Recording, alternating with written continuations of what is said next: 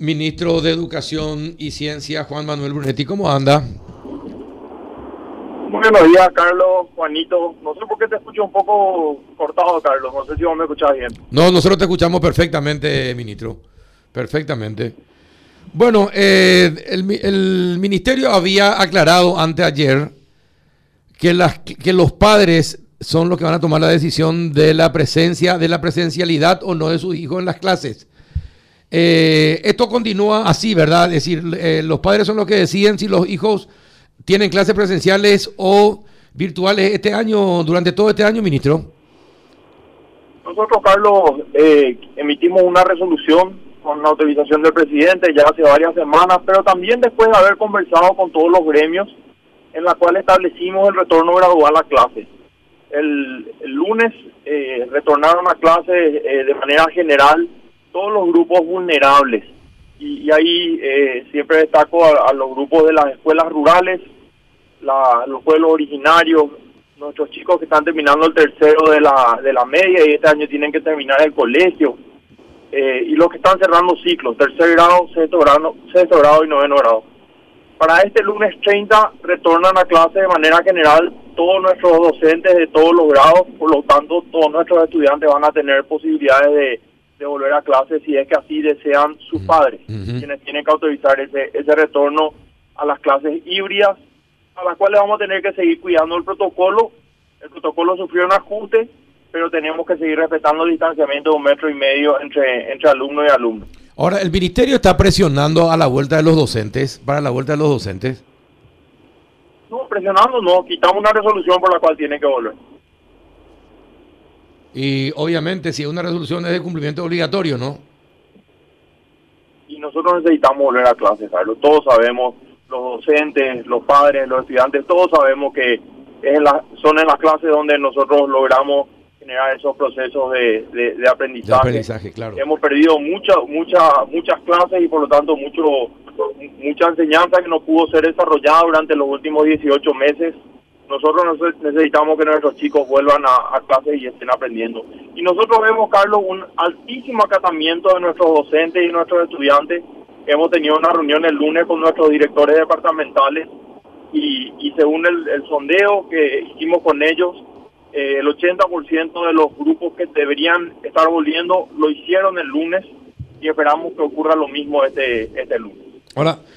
Miguel Mareco protestó y dice que están haciendo este regreso de forma alocada, no pausadamente. Yo, Carlos, respeto mucho a, todos los, gremios, los sindicatos y, a cada uno de sus directivos. Algún directivo puede no estar de acuerdo, como el caso como bien mencionás, pero pero eso no puede implicar que, el Paraguay siga perdiendo eh, clase y que nuestros chicos no, no estén logrando ese desarrollo humano que es tan necesario. El, ¿Ustedes tienen algún dato de cuál es el porcentaje de docentes que se han vacunado con ya con dos dosis? Nosotros tenemos 72 mil docentes dentro del sector público y ese lunes que, el, que por indicación del presidente se priorizó la vacunación a los docentes, ya habíamos tenido más de 60 mil docentes vacunados con Pfizer, quienes ya recibieron inclusive la segunda dosis. Hay algunos que, que, que puede ser que todavía no tengan la segunda dosis, pero todos los docentes que quisieron vacunarse ya tuvieron acceso por lo menos a la, primera dosis de la vacuna. Eh, bueno, entonces, confirmado, el 30 de agosto vuelven, eh, vuelven los docentes y los alumnos cuyos padres así eh, lo permitan. Los docentes ya están volviendo y nosotros le agradecemos muchísimo ese esfuerzo que están haciendo. Y digo esfuerzo porque como hay muchos alumnos que todavía no van a seguir a distancia, los docentes van a tener que dar clases presenciales, pero al mismo tiempo estar manteniendo las clases a distancia. Por lo tanto, va a ser un sacrificio. Los docentes hicieron un gran sacrificio en los últimos 18 meses y, yo sé que van a seguir acompañando a, sus estudiantes y al sistema educativo en, lo que resta de este año.